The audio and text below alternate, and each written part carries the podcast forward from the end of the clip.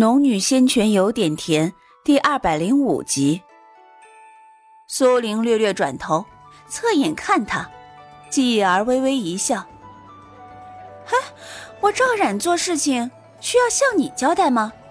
你不服气，你不高兴，要么你自己吞下去，要么你就想办法把我再撵出去喽。”他勾动嘴角，挑衅一笑。然后便随意运转灵气，拂开他挡在身前的手，朝赵烨走去。你！赵莹怒喊了一声，除了引来众人侧目外，苏玲的脚步并没有因为他的叫喊而有半丝停顿。苏玲不理会赵莹，缓步走到脸色发白、嘴唇发紫的赵烨身边蹲下。赵烨的目光落在他身上，强扯出一丝笑容。然而不用为我担心，我无事。话才说完，便觉一阵暖流在身体里肆意畅游，刹那间便把身体的痛感统统带走，舒服的难以自禁。赵烨恢复的极快，苏玲又喂了一颗培元丹给他，不过几息功夫就完全恢复过来。大哥，你暂时就留在这里养伤吧，这里的灵脉能够帮助你恢复的更快。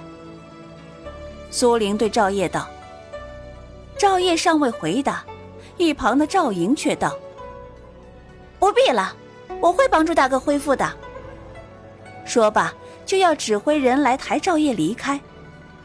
而其他人经过刚才的仪式，被族中这位三小姐完全镇住，此时没有立刻听从赵莹的话，而是纷纷转头朝赵重天看去。赵重天脸色微沉。”轻咳了一声，莹儿，不要胡闹。赵莹背对着赵重天，没有转头，一双妙目狠狠地盯着苏玲。赵重天、柳氏等人看不见，苏玲和赵烨却看得一清二楚。为免让赵莹和苏玲的关系闹得更僵，赵烨歉意地看了苏玲一眼：“三妹，多谢你了，眼下我还是先回去养伤。”说罢，赵莹的脸色才转怒为喜，挑衅的看着苏玲，重重一哼：“哼，听到没有？还不把大少爷抬回去！”赵莹指着其他人，挑衅的看了苏玲一眼，便朝前走去。赵烨见赵莹走远，才转头看向苏玲：“唉，莹儿她是过不了心中的这道坎儿，给她一些时间，让她接受你。”赵烨低声对苏玲道：“苏玲微微一笑，大哥，你放心，我不会介意的。那就好。”赵烨朝他微微一笑，便被族人抬起，转身朝赵府而去。赵重天也听到了两人的谈话，只是重重的叹息一声，走上前来对苏玲道：“然而。”事情还是按你说的办。赵家若是能够受着灵脉的蒙阴，那全是你的功劳，他们会记得你的好的。苏玲微笑摇头：“ 我其实不在乎他们记不记得我的好，我只是希望赵家人不会因为我受到伤害。”赵重天欣慰的点了点头：“那好，大伯先回去安排一下后面的事情。”“嗯，好。”我这两天就着手让人建院子。赵重天离开后，柳氏、唐诺等人还在院子里看着他。他微笑着走过去：“娘，剩下的买地、修房子的事情就要交给你了。”好，娘今日就去找李正以及后面几户人家谈谈。柳氏一面说，一面便拉着钟灵要去找李正。待柳氏和钟灵离开后，唐诺才略上前一步，走进苏玲身边。然而，如今炼魂宗宗主虽然伏诛，但是那些外来修士还会来毁灵脉。这时候让赵家人过来，万一……嗯，到时候若真的来了，你就带着他们离开。”苏玲笑着说道，换来林海一脸疑惑。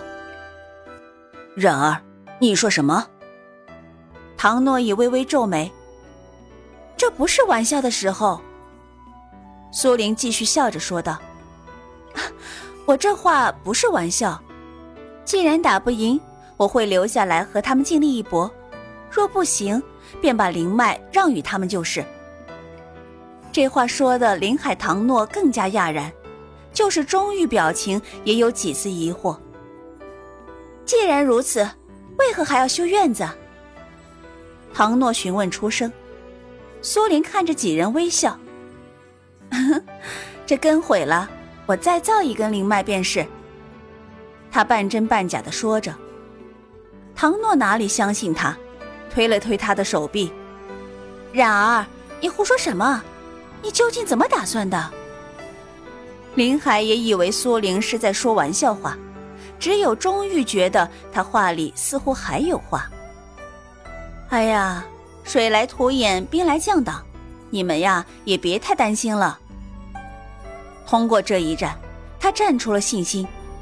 炼魂宗宗主的实力在大燕王朝虽然不算顶尖，但也算不低。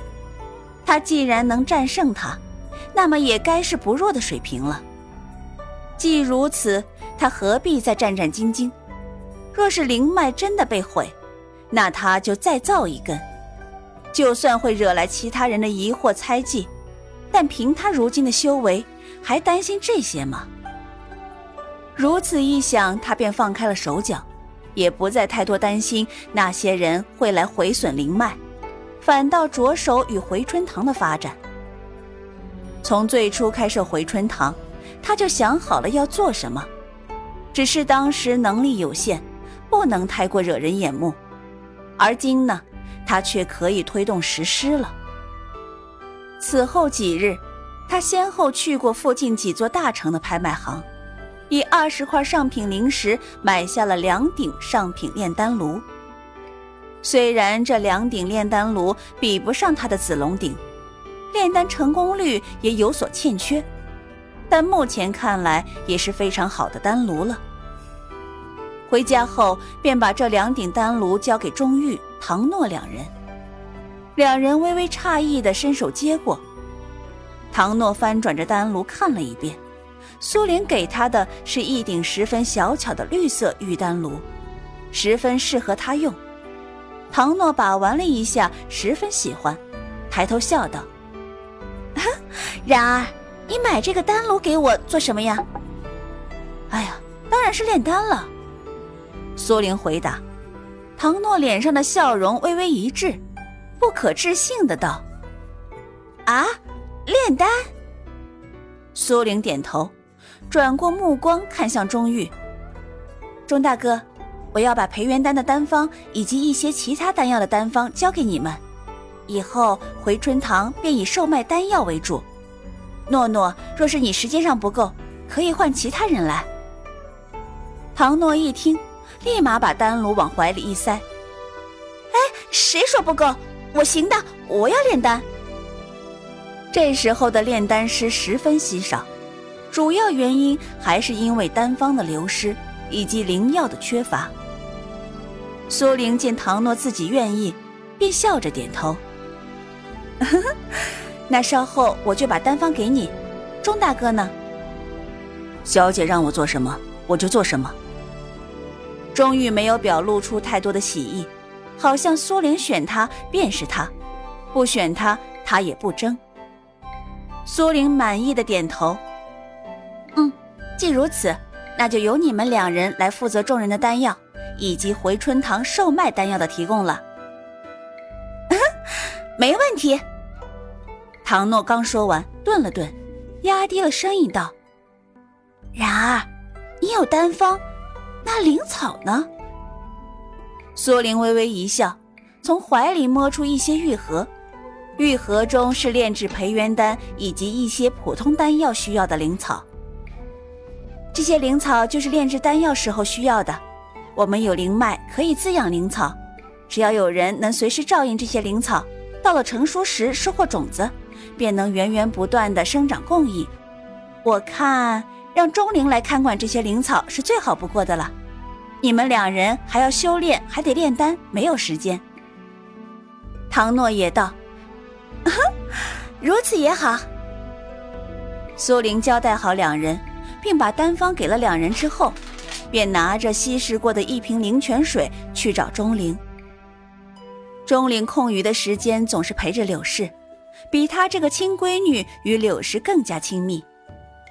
这会儿进去时，柳氏正和钟灵在打络子，一面忙碌，一面笑呵呵的聊天。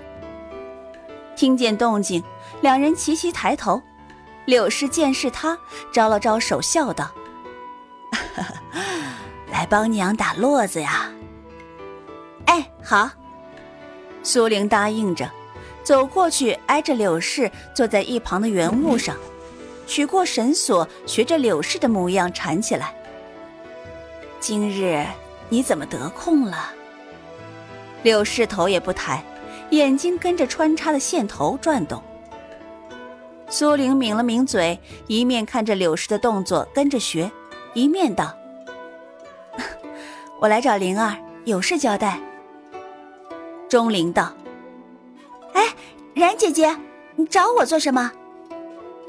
苏玲停下手中的动作，转头看他。刚刚我去找了钟大哥和诺诺，把丹炉交给了两人，我准备让回春堂以后售卖丹药。但是灵草没人来打理，所以啊，要让你平时帮着照看。钟灵脸上露出喜色，啊让我来照看灵草。